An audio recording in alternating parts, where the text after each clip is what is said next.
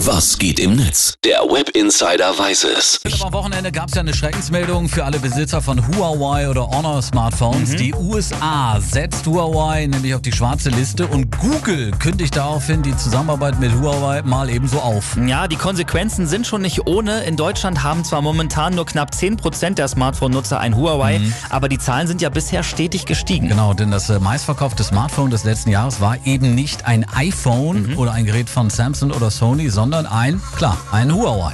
Ja, der Aufschrei im Internet war dementsprechend groß. Man könnte meinen, dass plötzlich besonders viele Huawei-Smartphones bei eBay angeboten werden und auch auf YouTube. Da haben sich User schon gegenseitig Tipps gegeben, was jetzt zu tun ist. An diesem Wochenende kam der große Paukenschlag. Das ist ziemlich krass. Turns out that's a really huge deal. Und was das für Konsequenzen nach sich zieht, ist unglaublich. OMG, what has happened to Huawei? Oh my God, Donald Trump steckt wohl wieder hinter dem Ganzen. Er Ja. wirft Huawei, Huawei nämlich vor, für die chinesische Regierung Nutzer in den USA auszuspähen.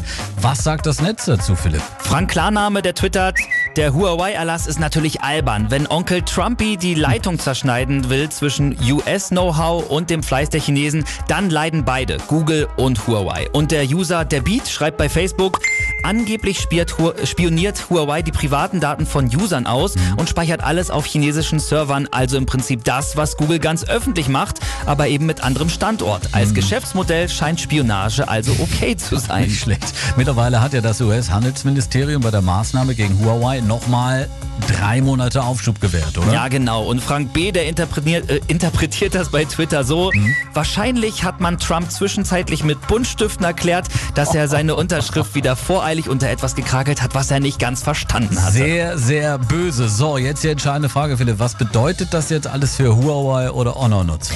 Also für Geräte, die es jetzt schon gibt, gar nicht mal so viel. Google-Dienste funktionieren weiterhin. Es gibt allerdings keine Sicherheitsupdates von Google mehr. Dafür will aber Huawei sorgen.